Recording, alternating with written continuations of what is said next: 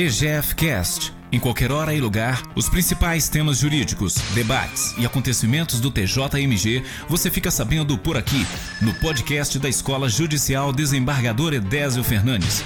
Você também pode nos acompanhar por nossas redes sociais, site, plataformas de áudio e em nosso canal no YouTube. Sejam bem-vindos ao EGFcast.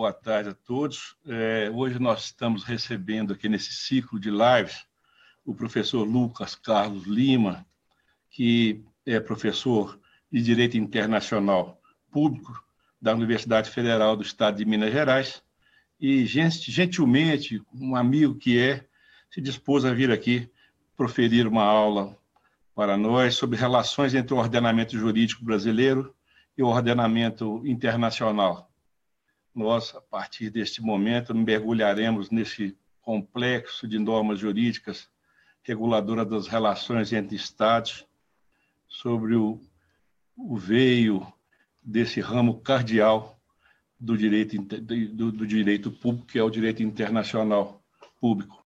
Será mediador dessa palestra o doutor Pedro Câmara Raposo Lopes, que é juiz aqui no estado de Minas Gerais, é, professor com pós-graduação em Direito de Empresas e também professor de Direito Administrativo nos cursos de pós-graduação promovidos pela Universidade Federal Fluminense e tem um vasto currículo eh, como docente. Estamos também recebendo a presença da ilustre desembargadora Sandra Fonseca, que é graduada e pós-doutoranda pela Universidade de Salamanca, e doutora Marianja, que é supervisora adjunta da escola, e a presença ilustre do doutor Santiago Pinto, que é diplomata e subchefe da divisão de, do, do Canadá e do Caribe, onde cuida das relações do relacionamento político entre o Brasil e esses países. Portanto, sem mais delongas, eu vou passar a palavra ao doutor Lucas Carlos Lima para que profira a sua tão esperada palestra.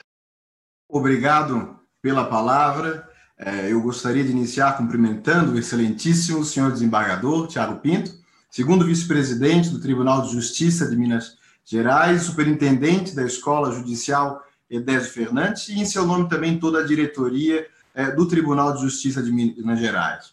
Cumprimento o excelentíssimo secretário Santiago Pinto, subchefe da Divisão de Canadá e Caribe, egresso da nossa vetusta Casa de Afonso Pena. Cumprimentos também a senhora desembargadora Mariângela Meia Pires Faleiro, superintendente adjunta da Escola Judicial. Também a desembargadora Sandra Alves Santana, eh, pela presença nessa mesa de honra. Não posso deixar de saudar o excelentíssimo doutor Pedro Câmara Raposo Lopes, que me honra com a moderação desse evento e já me deu importantes provocações durante as nossas conversas anteriores a esse evento. Eu gostaria de cumprimentar também, não chegou em tempo, o senhor Arnaldo Oliveira, que é editor-chefe da prestigiada editora Del Rey, cuja presença, obviamente, me faz lembrar do fato de que o primeiro livro de direito que eu comprei foi um livro da editora Del Rey. E para mim é um prazer estar, ao final desse ano, estar publicando um livro sobre a rubrica de sua editora prezados membros da Escola Judicial, desembargador Edésio Fernandes, prezados membros do Tribunal de Justiça do Estado de Minas Gerais. Eu é, gostaria de estender aqui o meu cumprimento a todos os servidores do Poder Judiciário, assessores, oficiais de gabinete, estagiário, em suma, os aplicadores também do direito internacional. Meus caros amigos, minhas caras amigas, caras alunos e caros alunos, boa tarde a todas e a todos. É, obviamente, para mim, uma grande satisfação poder honrar é, nesse fim de tarde, da minha quarentena Belo Horizontina, proferir essa aula magna por uma série de razões. Eu acompanhei com muita atenção alguma das outras atividades promovidas pela Escola Judicial e eu me vejo na dificilíssima posição de falar junto a grandes nomes que trazem grandes debates, grandes ideias e contribuem obviamente, para a qualidade do alto debate jurídico que nós mantemos em Minas Gerais. Eu cumprimento essa belíssima, necessária e bem-vinda iniciativa da Escola Judicial, que em sua nova gestão certamente tem estimulado ideias em muitas mentes quarentenadas, como é o caso da minha. Eu agradeço mais uma vez a honra de falar ao lado destes nomes e mais uma vez a honra desse convite. Quando eu dialogava com o desembargador Tiago Pinto sobre qual seria o tema ideal para abordar nessa fala, nós discutimos algumas várias hipóteses. Havia pelo menos quatro possibilidades para afrontar a vocação internacional do judiciário mineiro e de falar de casos e problemas recentes para o ordenamento jurídico brasileiro nós escolhemos uma abordagem mais geral, sabendo que poderíamos ter tantos outros assuntos a discutir, seriam bons objetos de teses, de mestrado e de doutorado. Mas hoje eu irei falar da relação entre o direito internacional e o direito brasileiro. Eu estou particularmente interessado na posição do juiz nessa relação e no papel que as cortes nacionais possuem em relação ao direito internacional.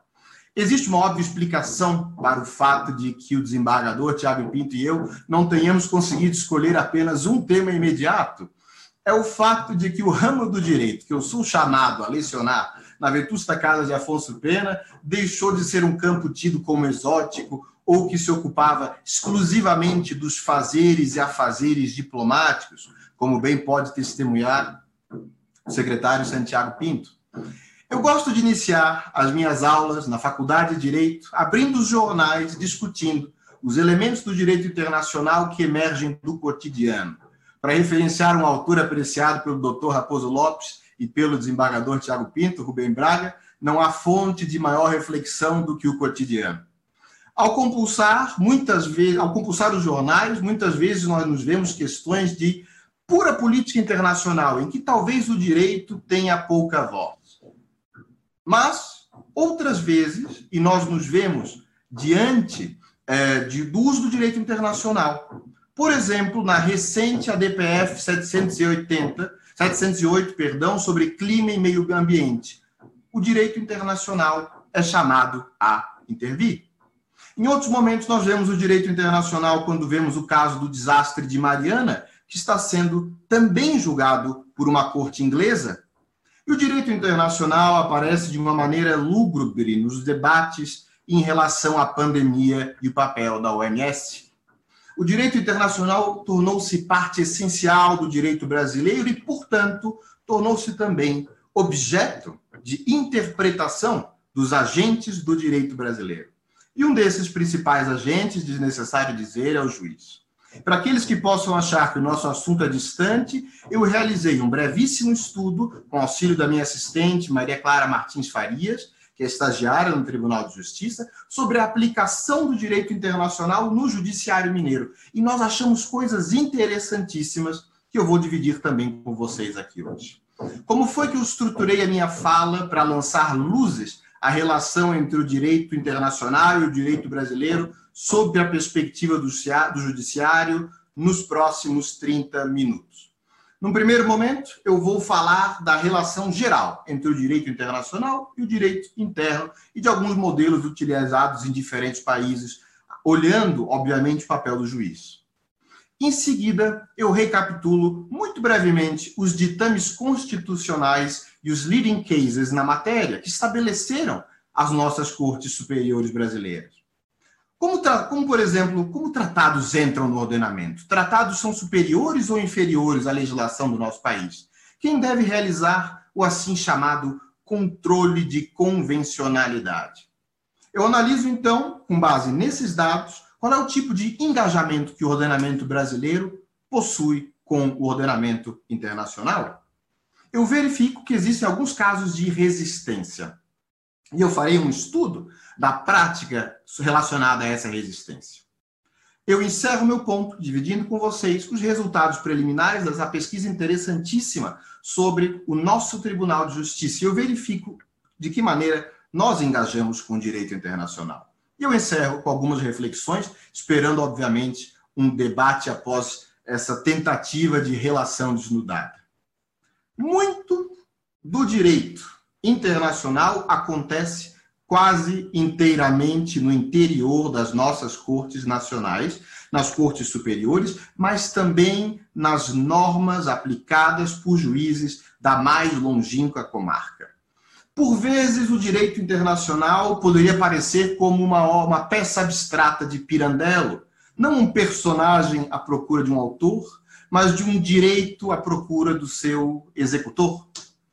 Permitam-me iniciar a minha análise com uma passagem de um professor e jurista italiano, também juiz da Corte Europeia de Direitos Humanos, que estudou com grande profundidade o papel do juiz como aplicador no direito internacional e que eu me debrucei muito ao estudar para essa aula magna, que eu falo da obra do professor Benedetto Conforti, que escreveu, e eu cito, no que diz respeito aos juízes nacionais, é claro, antes de tudo, que as suas sentenças em matéria de direito internacional contribuem também à interpretação e detecção de normas internacionais, sejam normas consuetudinárias, sejam normas convencionais. O professor Conforte continua. Em um certo sentido, a influência dos juízes sobre a evolução do direito internacional é mais direta. E do ponto de vista do direito internacional, os juízes agem como órgãos do próprio Estado e, portanto, a prática que eles dão vida é a prática dos Estados. Fim de citação. A ideia do professor Conforte não é certamente nova. Já em 1932, o francês Georges Selle, em sua obra Précis du droit de Jean, estribava a ideia do assim chamado dédoublement fonctionnel, ou do duplicamento funcional, desdobramento funcional, no qual ele dizia, no qual ele dizia que os juízes de um dado país duplicam as suas funções porque são também juízes das regras internacionais. Obviamente, não há uma compensação financeira nesse sentido, mas a atualidade dessa ideia, em plena consonância com o professor Conforte, pode ser cotejada num voto do ministro Celso de Mello de 2008, em que ele diz, vejam o que diz o ministro, o juiz, no plano de nossa organização institucional, representa o órgão estatal incumbido de concretizar as liberdades públicas proclamadas pela Declaração Constitucional dos Direitos e reconhecidas pelos atos e convenções internacionais fundados no direito da gente. Fim de citação. Em outras palavras, o que Selle Conforte e Celso de Mello estão nos dizendo é que os juízes são talvez os principais responsáveis pela efetivação do direito internacional. Ao seu modo, os juízes são responsáveis pela diplomacia judiciária do Estado brasileiro. A partir do momento em que um Estado assume uma obrigação internacional ou adota um determinado estándar internacional protetivo, é o juiz brasileiro que age tanto quanto órgão verificador dessa conduta, e aí ele vai olhar para o judiciário, para o legislativo e para o executivo, e também como órgão implementador do estándar internacional, influenciando seus critérios, seu significado, a sua aplicação. Mas isso coloca o juiz na não fácil posição de saber quando aplicar o direito internacional. E o nosso exame, portanto, agora envereda para a questão dos modelos de interação entre modelo de direito internacional e de direito interno. O direito internacional é um, os direitos nacionais se espraiam pelos quase 200 estados que hoje compõem o mundo e possuem seu próprio ordenamento jurídico. Todos esses ordenamentos jurídicos se relacionam com o direito internacional, sem exceção. Países tratam de maneira diferente a relação com o direito internacional, e alguns exemplos aqui podem ilustrar essa diferença. Apenas esclarecendo que eu falo de direito internacional e não de direito estrangeiro. Por exemplo, no Reino Unido, o costume internacional, ou seja, as regras criadas dos países por conta do seu comportamento, incorpora-se diretamente na common law britânica, enquanto que os tratados internacionais precisam ser transformados em leis para valer no território, sobretudo agora que eles deixaram a União Europeia. Já a Constituição sul-africana determina uma, algo completamente diferente. Ela diz que tanto tratado quanto costume entram diretamente e se aplicam no, teu, no seu território. Na Alemanha, o costume internacional é superior à legislação nacional. Mas um tratado, quando incorporado, equipara-se à legislação exceto em casos de direitos humanos, que possuem um status mais elevado dentro da nossa imaginária pirâmide, na verdade, um triângulo normativo. Nos Estados Unidos, os tratados internacionais são mencionados na sucinta Constituição daquele país e constituem, eu cito, a lei suprema do país ao lado da Constituição. Na Constituição da China, fala-se da supremacia da Constituição chinesa em relação a outras fontes. Já a posição brasileira, conhecida pelas senhoras e pelos senhores, eu vou sumarizá-la aqui muito brevemente para poder tecer sobre elas algumas considerações. A nossa Constituição tem poucos dispositivos sobre o direito internacional, apesar do tema ter sido bastante esmerilhado durante a Constituinte. Ela dispõe que o presidente celebra os tratados, artigo 84, que o Congresso Nacional sobre eles resolve definitivamente, quando acarreta encargos gravosos ao compromisso ao patrimônio nacional, artigo 49, estabelece as competências do STF, do STJ e da Justiça Federal para lidar com tratados nos artigos 103, 105 e 109. Nós temos obrigação de respeito aos acordos de transporte aéreo do artigo 178, recentemente invocado pelo ministro Barroso num acórdão de 2017 que conflitava o CDC com é, tratados internacionais, e a incorporação dessa decisão na jurisprudência mineira recente. Minas Gerais já está à frente nesse sentido. E temos os parágrafos 2 e 3 do artigo 5 que estabelece uma cláusula de abertura a tratados de direitos humanos e que, após o quórum específico, três quintos nas duas casas do Congresso, os tratados de direitos humanos equivalem à emenda constitucional. Além disso, nós temos o artigo 4 da Constituição, que estabelece princípios guias de nossas relações internacionais que, em se querendo, poderiam servir como um critério interpretativo da aplicação da Constituição e tratados internacionais, especialmente o inciso 5 que fala da igualdade dos Estados para fins de reciprocidade, e o inciso 2 sobre a prevalência de direitos humanos. Muitos autores dizem que a nossa Constituição é silente sobre o direito internacional. Eu não sei até que ponto eu concordo com eles. Se silêncio for, é um silêncio muito eloquente, porque ela abre margem para a prática judicial definir outras específicas e fundamentais questões, sobretudo nos tribunais superiores. A Constituição, ela dá indicações sobre incorporação e competências, mas nos fala pouco sobre a hierarquia dos tratados. Mas os nossos tribunais firmaram alguns entendimentos importantes. O STF atribuiu aos tratados internacionais o status similar à de lei ordinária ao serem incorporados no ordenamento através de um decreto presidencial depois da passagem pelo Congresso. Cria-se aqui a curiosa, mas não rara, situação de nós podermos suspender a eficácia de um tratado dentro do direito brasileiro enquanto ele vige internacionalmente. Há o artigo 27 da Convenção de Viena de Direito dos Tratados. Mas foi exatamente isso que determinou o STF em 1977, num leading case, o célebre recurso extraordinário 80004, que transfigurou a posição do Supremo, que antes era da primazia dos tratados internacionais sobre a lei nacional. Para alguns, isso demonstra que a primazia da lei nacional sobre os tratados internacionais ocorre. Teríamos, assim, aderido a um severo dualismo. O bom das regras é que, obviamente, há exceções. Uma das exceções é o artigo 98 do Código Tributário Nacional, que estabelece que nenhuma legislação posterior vai tocar no que estabelecido pelo tratados e convenções. O STF tem muito apreço por esta regra e a aplica consistentemente em matéria tributária, apesar dos debates doutrinários. O TJMG parece não divergir. Em célebre voto, o ministro Gilmar Mendes observou, eu cito, a possibilidade de afastar a aplicação de normas internacionais tributárias por meio de legislação interna está ultrapassada com relação às exigências de cooperação, boa-fé e estabilidade do atual cenário internacional. Fim de citação.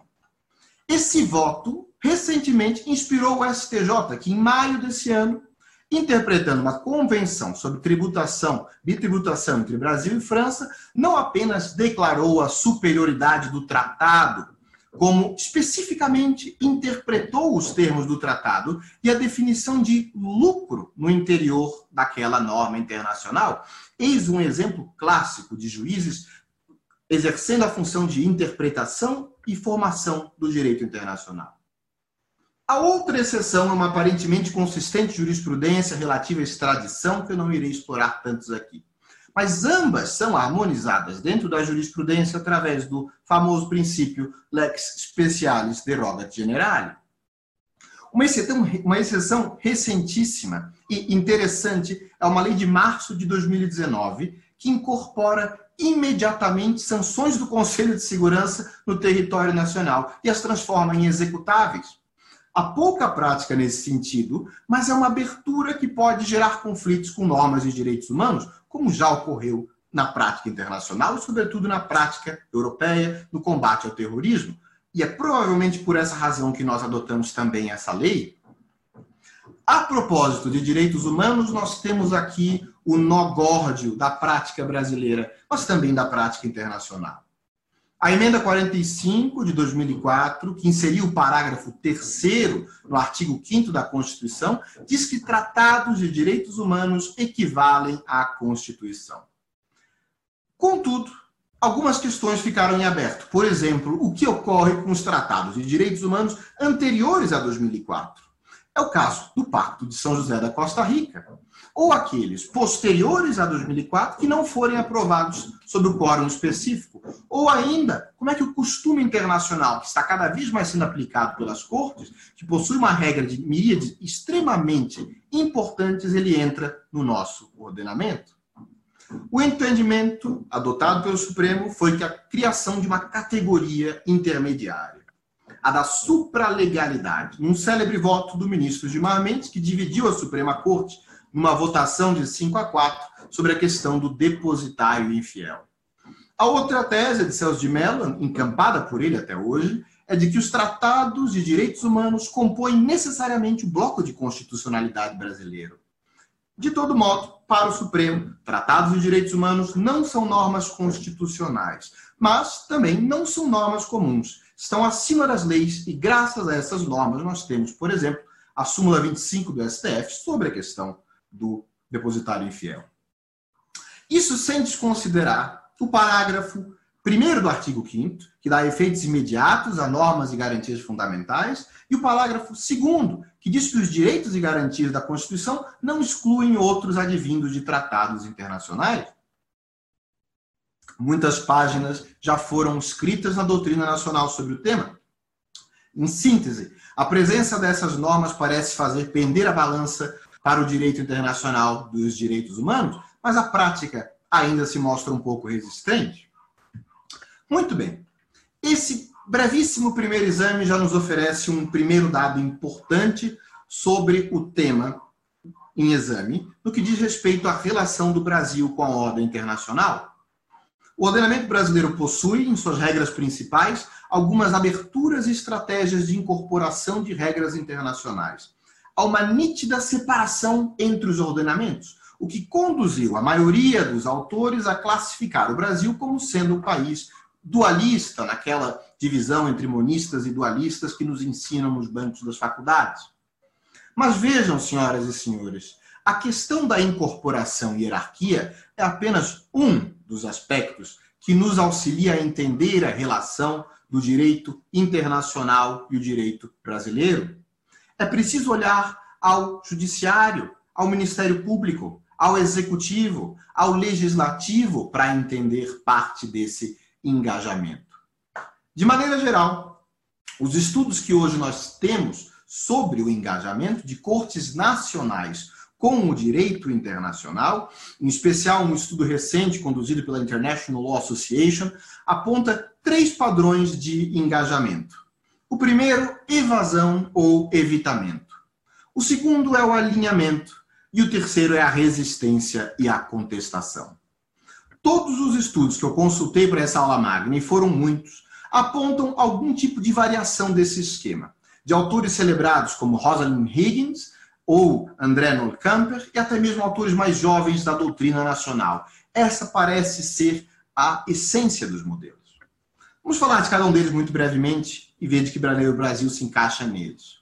O primeiro deles pode ser chamado de evasão ou efitamento. Em Zuma, as cortes nacionais ou ignoram as regras internacionais ou simplesmente justificam, por vezes equivocadamente, que elas não se aplicam. Há, por vezes, também no âmbito das competências, ocasiões que juízes preferem não citar tratados internacionais. Numa determinada situação em que teríamos a aplicação de uma regra específica, prefere-se enraizar o raciocínio numa regra mais íntima, numa regra em que tenha-se maior é, conhecimento. Somente em casos extremos o juiz nacional se vê numa situação de enfrentar o direito internacional. Via de regra, quando a questão foi pacificada pelos tribunais superiores, evita-se tocar no direito internacional como se ele fosse algo que pudesse causar danos à rigidez de uma sentença. Evita-se confrontar duas regras internacionais como se o juiz nacional não tivesse o poder de dizer qual delas é a melhor, como se ele não fosse um intérprete ex officio é, dessas regras. Ele é harmonizador dessas regras. E muitas vezes essas regras também não são invocadas sequer por advogados ou pelas partes. O segundo padrão é o padrão de alinhamento. É o momento em que o juiz nacional age em conformidade com a regra internacional, seja na sua aplicação, seja na sua interpretação, seja na influência do conteúdo daquela regra. Por vezes ocorre uma mera referenciação à regra no sentido de apoiar a tese avançada, o que, no fim das contas, é interpretar e respeitar lidimamente uma obrigação internacional que o Brasil assumiu? Um caso particularmente interessante nesse concatenar de argumentos é uma decisão do STF de 2009 em relação à não exigência do diploma de jornalista. E o voto do ministro Gilmar Mendes, que fundamenta extensivamente a sua decisão é baseado na opinião consultiva número 5 da Corte Interamericana de Direitos Humanos, a Corte de São José da Costa Rica, a longas passagens, ipsis literis, com a opinião da Corte para apoiar e fundamentar a tese do ministro Gilmar Mendes. Um exemplo de alinhamento é o exercício do assim chamado controle de convencionalidade, muito debatido nos dias atuais. Uma tese avançada pela Corte de São José da Costa Rica, que coloca obrigação no Judiciário, mas também ao Ministério Público, de verificar as leis e atos do Estado brasileiro segundo o Pacto de São José da Costa Rica, que, para alguns, está formando uma espécie de direito comum latino-americano. Essa é uma tese que nós podemos certamente discutir e debater. Nesse sentido, uma outra situação de alinhamento que eu acho particularmente recente e interessante é uma decisão do ministro Barroso relativo ao crime de desacato, algo que o nosso judiciário é, regional também teve alguma espécie de jurisprudência. A defesa utilizou bastante bem as teses da jurisprudência da Corte Interamericana para defender a incompatibilidade do crime com a jurisprudência daquela corte. Contudo, o ministro Barroso ao analisar a conformidade do crime de desacato com a convenção, ou seja, ele realiza efetivamente e fala controle de convencionalidade, é possível verificar um verdadeiro engajar na jurisprudência da Corte para verificar que as regras de direitos humanos não o proíbem. Há um claro exercício de distinguishing por parte do ministro Barroso, mas há também uma apropriação. O direito internacional também é nosso para ser interpretado. Existem, inclusive, casos de superalinhamento, em que o referenciado, em que a referência ao direito internacional, feita pelas cortes domésticas, expandem aquilo que o direito internacional quer ou aplica o chamado direito internacional não obrigatório, soft law. É desnecessário dizer que esses são os exemplos que nós, professores de direito internacional, mais gostamos. O terceiro padrão é o de resistência ou de rejeição ao direito internacional. Um dos casos mais emblemáticos de rejeição que ainda hoje se debate é a célebre saga das imunidades, que envolve pelo menos três cortes diferentes e pode ser particularmente interessante para a nossa Corte Suprema. Para ser breve, deixe-me sintetizar o caso. A Corte de Cassação italiana, em 2003, ao julgar o famoso caso Ferrini, entendeu que a regra imunidade jurisdicional dos estados, ou seja, não podemos julgar um estado estrangeiro no judiciário nosso, ele, ela é suspendida quando ocorrem graves violações de direitos humanos ocorridas na ocupação alemã da Itália durante a Segunda Guerra Mundial. O judiciário italiano interpretou uma norma internacional para a proteção do seu cidadão. Diversos casos apareceram e o Estado italiano foi além e tomou medidas de penhora em relação a bens alemães no Estado italiano. O argumento da Corte de Cassazione era basicamente construído numa interpretação de uma série de regras internacionais, crimes internacionais, algo que nós já incorporamos à legislação brasileira, e os cogens, direitos humanos, acesso à justiça. A Alemanha, ao ver a sua imunidade de jurisdição violada, iniciou um processo na Corte Internacional de Justiça, a Corte da Haia, a corte que nós temos um mineiro, o juiz Antônio Augusto Cansado Trindade. Já tivemos outro ministro, Francisco Rezec, além do seu antecessor, é, José Sete Câmara, todos foram alunos da Faculdade de Direito. Em 2012, a Corte da Haia emitiu uma sentença afirmando que a Itália, através de suas cortes, violara o direito internacional ao não reconhecer a imunidade do Estado alemão. Vejam que interessante. Cortes nacionais podem violar o direito internacional e gerar a responsabilização do Estado. Na hora de implementar o julgamento da Corte Internacional de Justiça, a Corte Constitucional Italiana, na sua famosa sentença 238, muito influenciada somente entre nós pelo professor Conforte, reagiu e deu precedência ao direito de acesso à justiça em vez do cumprimento do direito internacional e a sentença da Corte da Haia. O desenrolar diplomático hoje continua em negociações não fáceis entre os dois países e novos processos estão acontecendo. Se, por um lado, a resistência, a sentença da Haia foi seguida na Corte Europeia e no Reino Unido. Nesse momento, está perante o Supremo uma questão muito, muito similar, envolvendo o afundamento do barco Shangri-La no Rio de Janeiro por um submarino alemão durante a Segunda Guerra Mundial. Qual corte o Supremo vai seguir?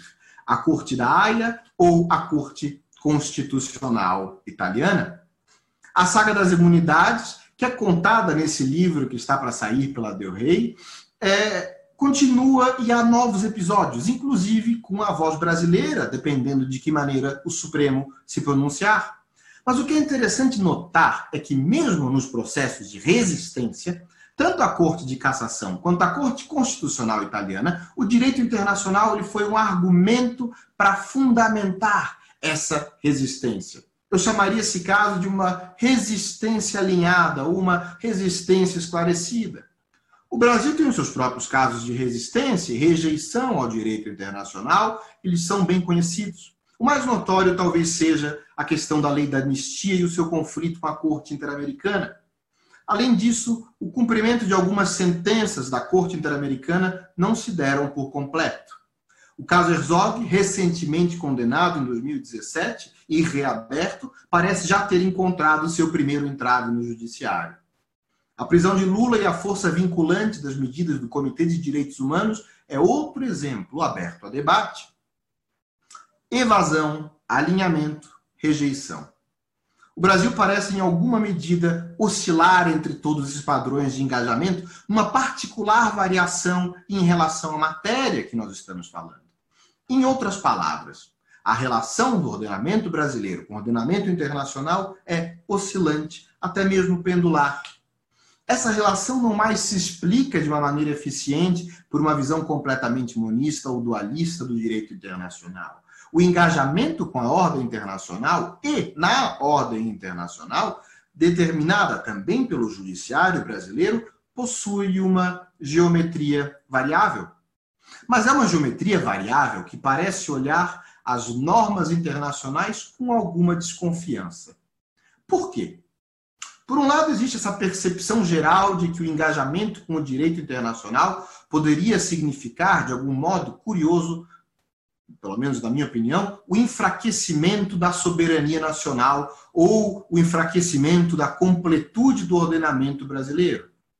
Mas não é a presença de normas internacionais pormenorizadamente negociadas pelos nossos bem treinados diplomatas da República e aceitas pelo nosso parlamento, que vai fazer o nosso judiciário ser mais ou menos soberano. Outra explicação é que, historicamente, mesmo do ponto de vista das relações internacionais, o Brasil sempre foi um país particularmente fechado e resistente a forças externas. O professor Jorge Galindo, da UNB e conselheiro jurídico do Itamaraty, numa recente palestra que fez, promovida pela International Law Association e organizada pela UFMG, está à disposição no YouTube, ele observou: a tradição brasileira ainda é de muito fechamento ao direito internacional. Eu talvez tende a, tenda a concordar com o que o professor Galindo diz. Talvez valesse a pena testar rapidamente esse modelo numa realidade mais próxima. Debrucemos-nos debrucemos-nos finalmente sobre os acordos do Tribunal de Justiça de Minas Gerais. Aqui nós encontramos uma recente e crescente referência a normas internacionais e percebemos e podemos perceber todos os três padrões de engajamento.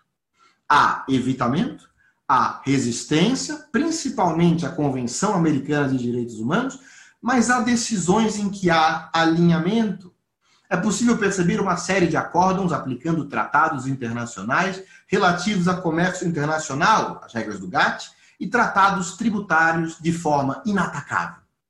A jurisprudência mineira também parece aplicar as regras eh, relativas à aviação da Convenção de Varsóvia e de Montreal com prevalência em relação ao Código de Defesa do Consumidor, nos termos da interpretação estribada pelo Supremo eu recomendo, nesse sentido, um interessante artigo de um colega meu da UFMG, o professor Aziz Tuf Saliba, que escreveu na Revista de Direito Internacional sobre o tema.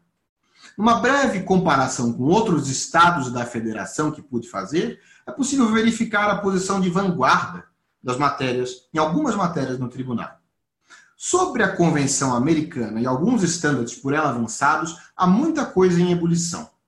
Por exemplo, a Corte recentemente se pronunciou sobre matéria ambiental e incorporou estándares internacionais avançadíssimos, algo que está sendo estudado nesse momento na UFMG.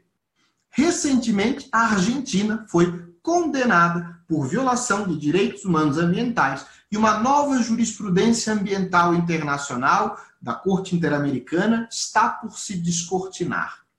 Veremos como será a posição do nosso tribunal nesse sentido, visto que a matéria ambiental é de nosso profundo interesse, também do ponto de vista do direito minerário. Eu sei que esse é um dos temas de interesse do Dr. Raposo Lopes.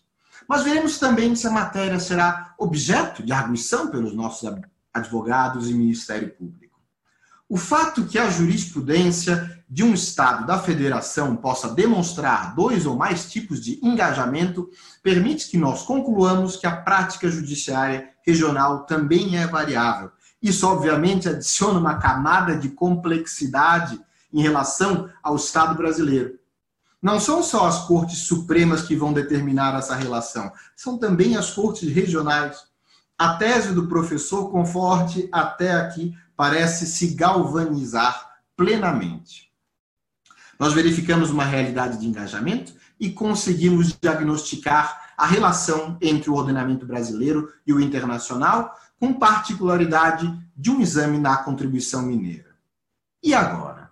Qual é a perspectiva? Obviamente que a resposta para isso depende de uma série de entendimentos, de decisões de política judiciária, de abertura ao ordenamento, de uma política de Estado e de uma política do Estado de Minas Gerais. Uh, será que algum dos modelos de engajamento é preferível, nós queremos engajar mais ou menos com o direito internacional. Nós precisamos mais ou menos do direito internacional. E essa é uma pergunta que um professor de direito internacional vai ser sempre convidado a declarar a sua suspeição na hora de se pronunciar. Contudo, há um ponto só que eu gostaria de fazer aqui. Há diversas opiniões defensáveis e não há monopólio de boas ideias.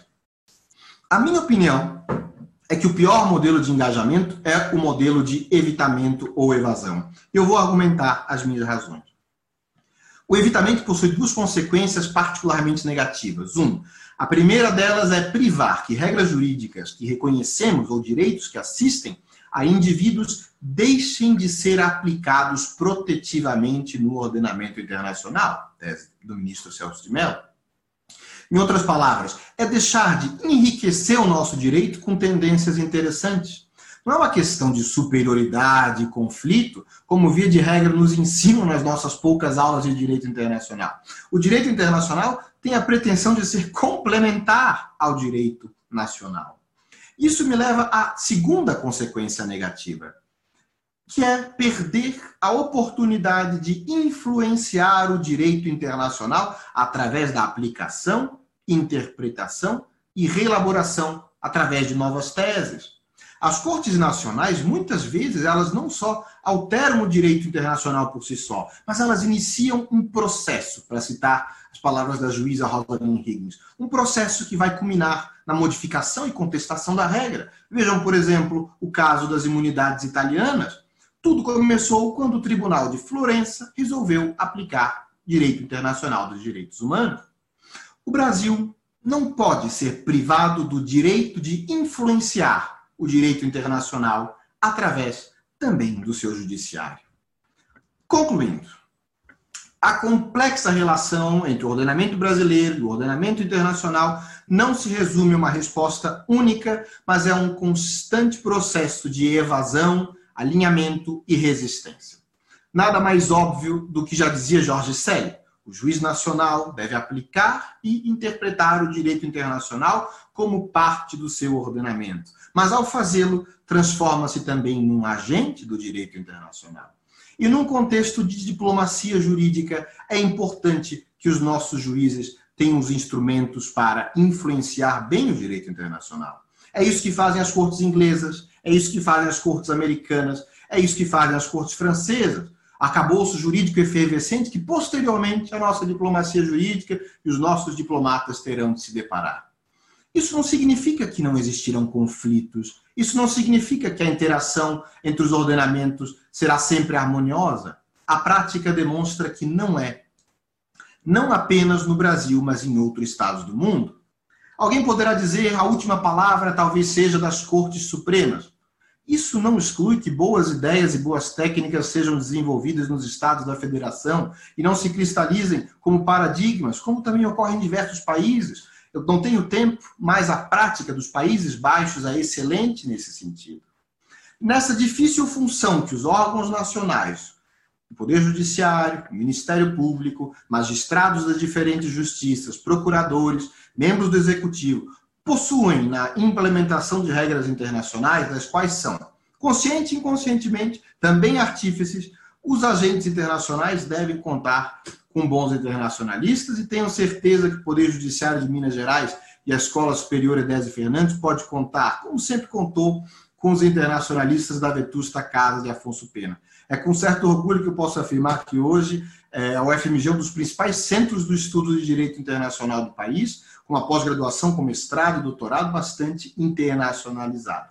Mas não pode haver dissociação da prática. A prática enriquece o estudo do direito internacional, a abertura à vontade de diálogo.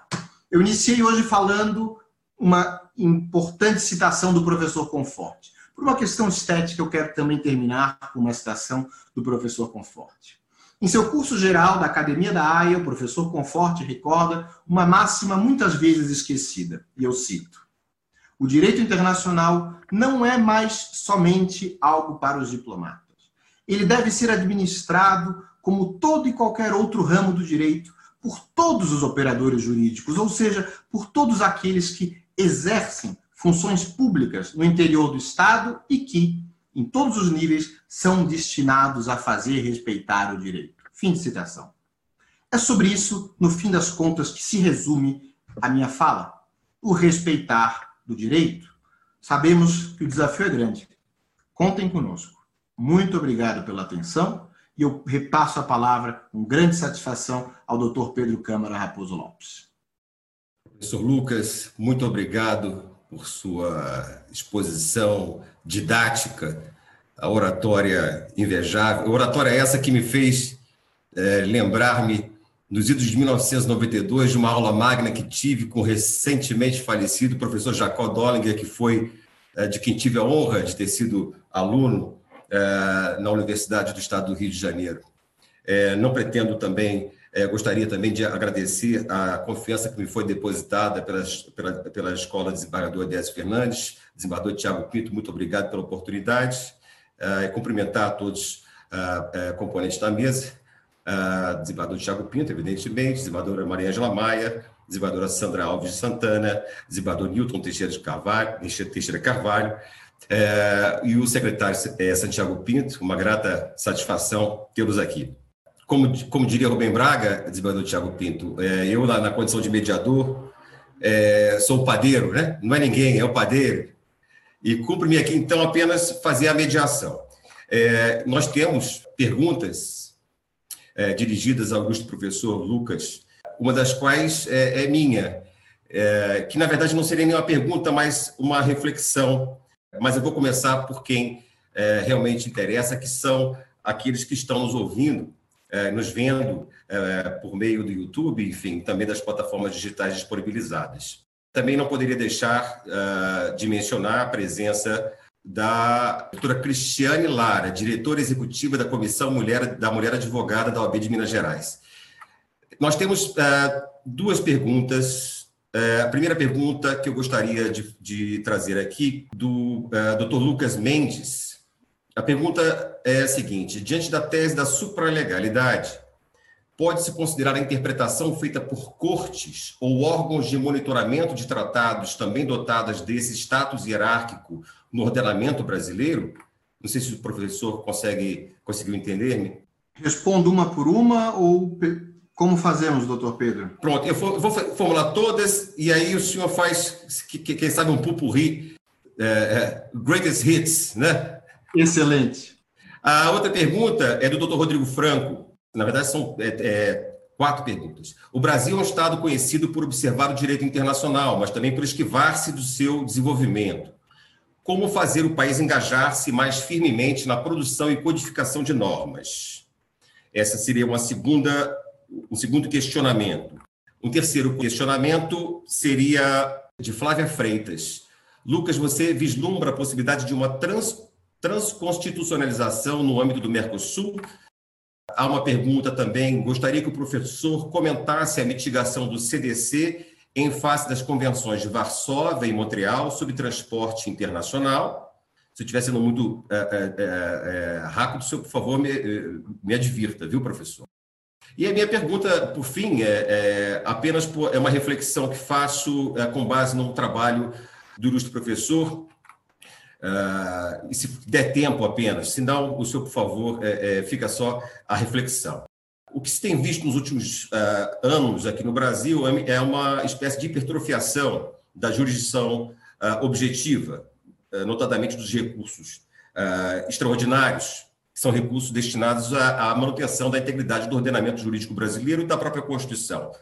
Notadamente, o recurso extraordinário no âmbito do Supremo Tribunal Federal e o recurso especial uh, no âmbito do Superior Tribunal de Justiça. E no âmbito do direito internacional, eu tive acesso ao, ao trabalho que o ilustre professor fez a respeito daquele, uh, de um caso muito interessante, uh, especificamente Whaling in the Antarctic, em que o senhor comenta que naquela oportunidade a Corte Internacional de Justiça ela utilizou o, a metodologia do critério de exame, Standard of Review, uh, para que, é, é, evidentemente, é, é, passível de críticas, porque acaba é, propiciando uh, uma intromissão, às vezes criticável, é, em critérios científicos e noções uh, jurídicas, às vezes elásticas, conceitos jurídicos indeterminados.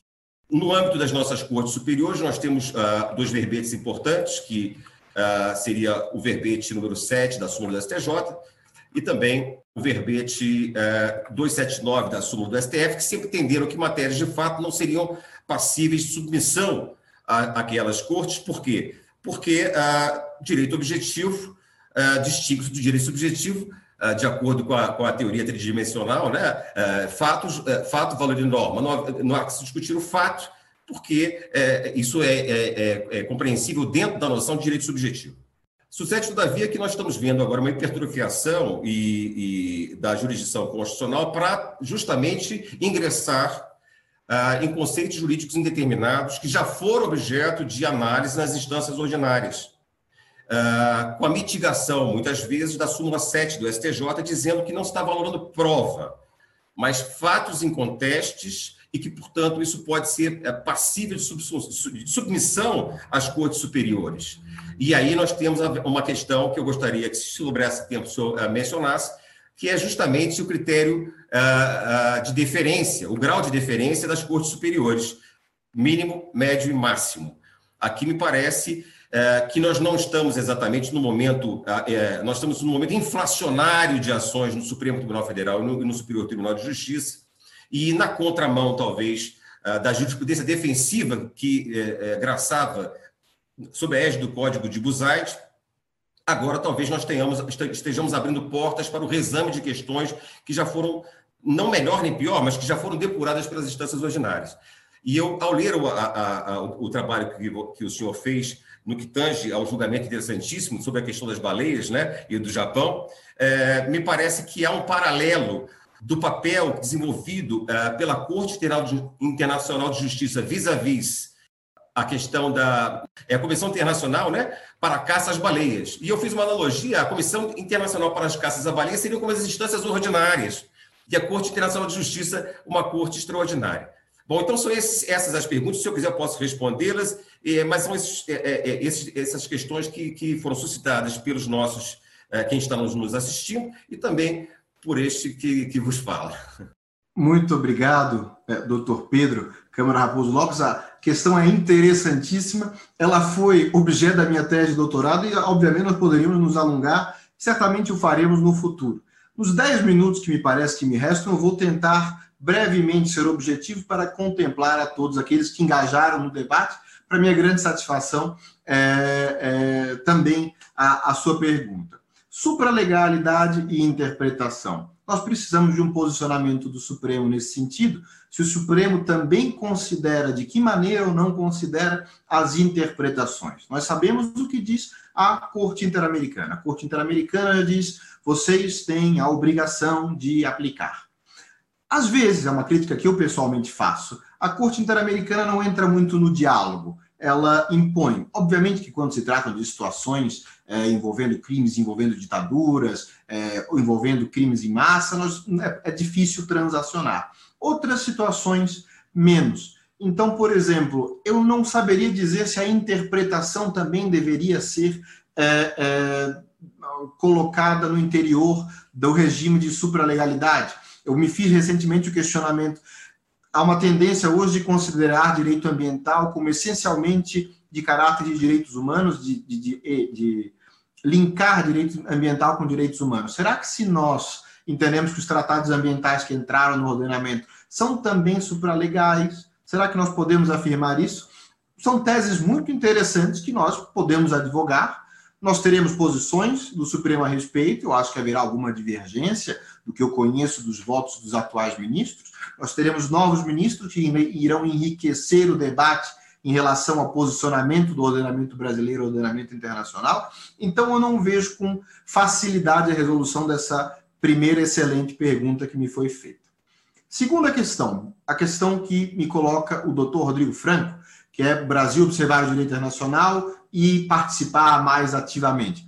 Eu não sei se eu concordo com parte da premissa da pergunta. O Brasil ele, eu acho que é um ator importante na confecção do direito internacional. O secretário Santiago Pinto poderá falar disso muito melhor do que eu. O Brasil é um, é um ator muito ativo nas convenções, é um ator muito ativo nas convenções, historicamente muito ativo nas convenções de meio ambiente, e o Brasil se preocupa muito em estar presente nas negociações comerciais. Eu acredito que o Brasil ele, ele se omite talvez em outros momentos de engajamento com assim chamado lawmaking, talvez na comissão do direito internacional pudesse participar mais, e talvez aqui eu concordo com a sua crítica, de que maneira nós podemos nos engajar mais. Nós podemos nos engajar mais, um, observando, a academia irá fazer as suas críticas, a prática irá considerá-las ou não, mas o Brasil tem crescido nesse sentido. E acho que está, também tem crescido a sua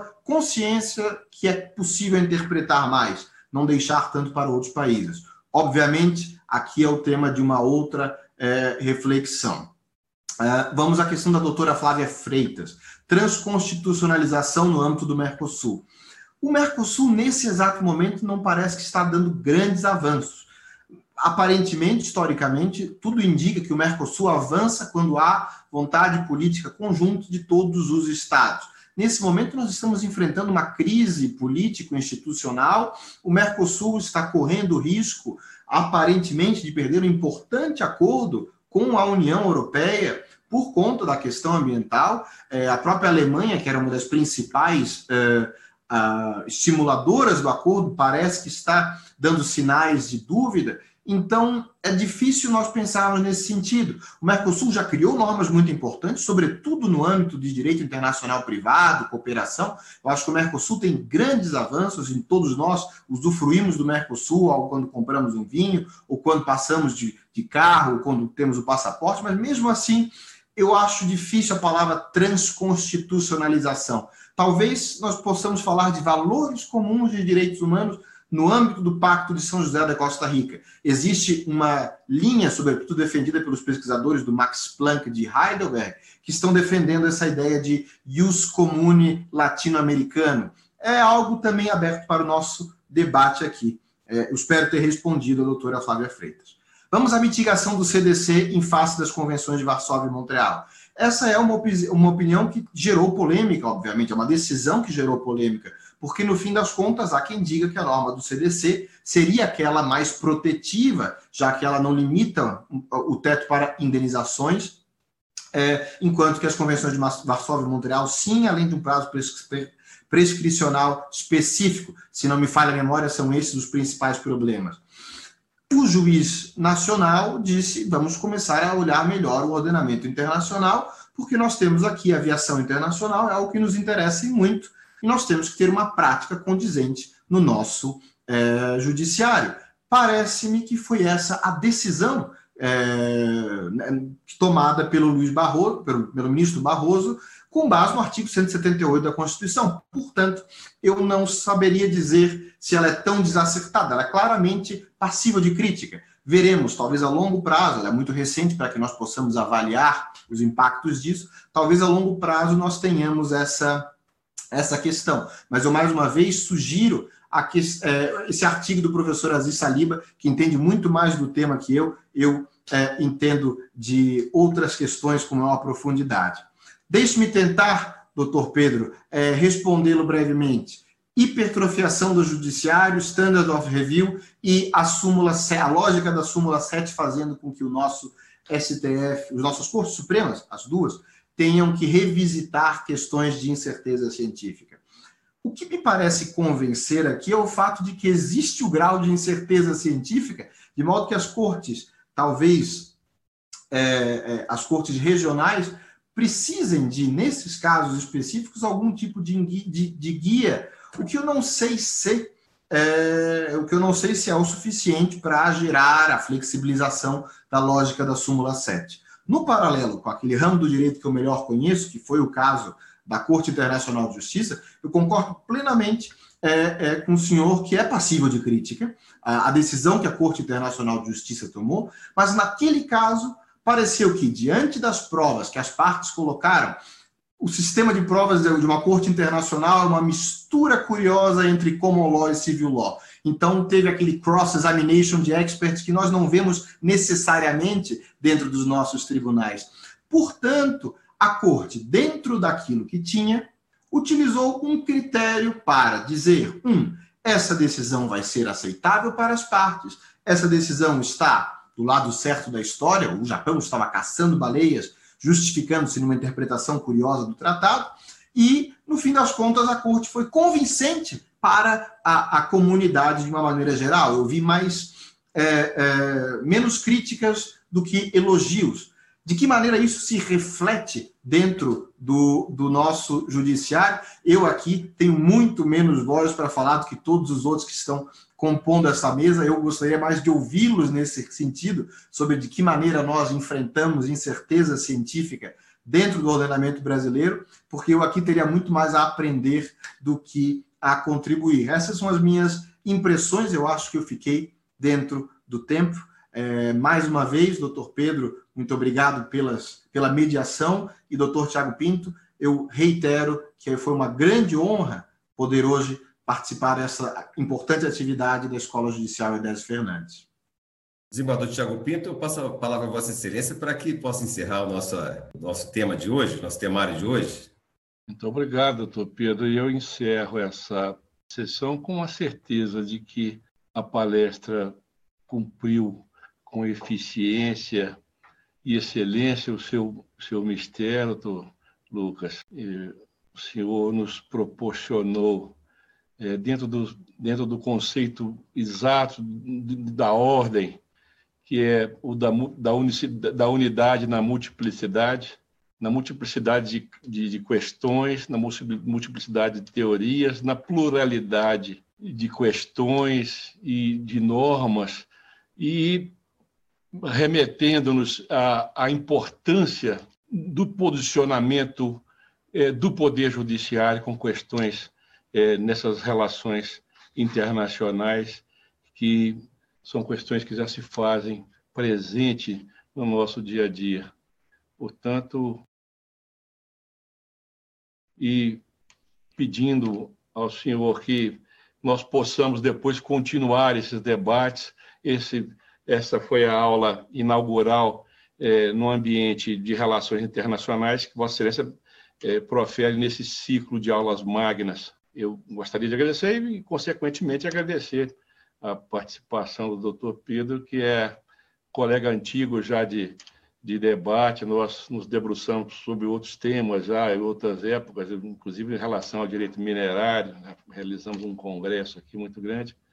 Agradecer a presença do doutor Santiago Pinto, que, cuja autoridade legitima a nossa, a nossa intenção de levar avante esses debates, esclarecendo é, e trazendo, é, é, trazendo doutrina e clareamento das, dessas posicionamentos dessas relações internacionais. Doutora Sandra Fonseca, muito obrigado pela sua presença.